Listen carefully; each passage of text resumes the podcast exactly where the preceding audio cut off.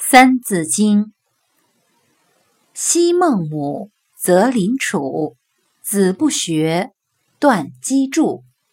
窦燕山，有一方，教五子，名俱扬。这段的解释为：从前，孟子的母亲为了使孟子有一个很好的学习环境，曾多次搬家。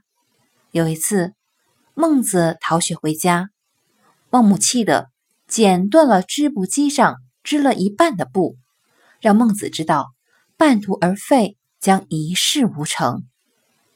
五代时，燕山人窦宇君教导孩子很有方法，因此他的五个儿子长大后都很有成就，名扬四海。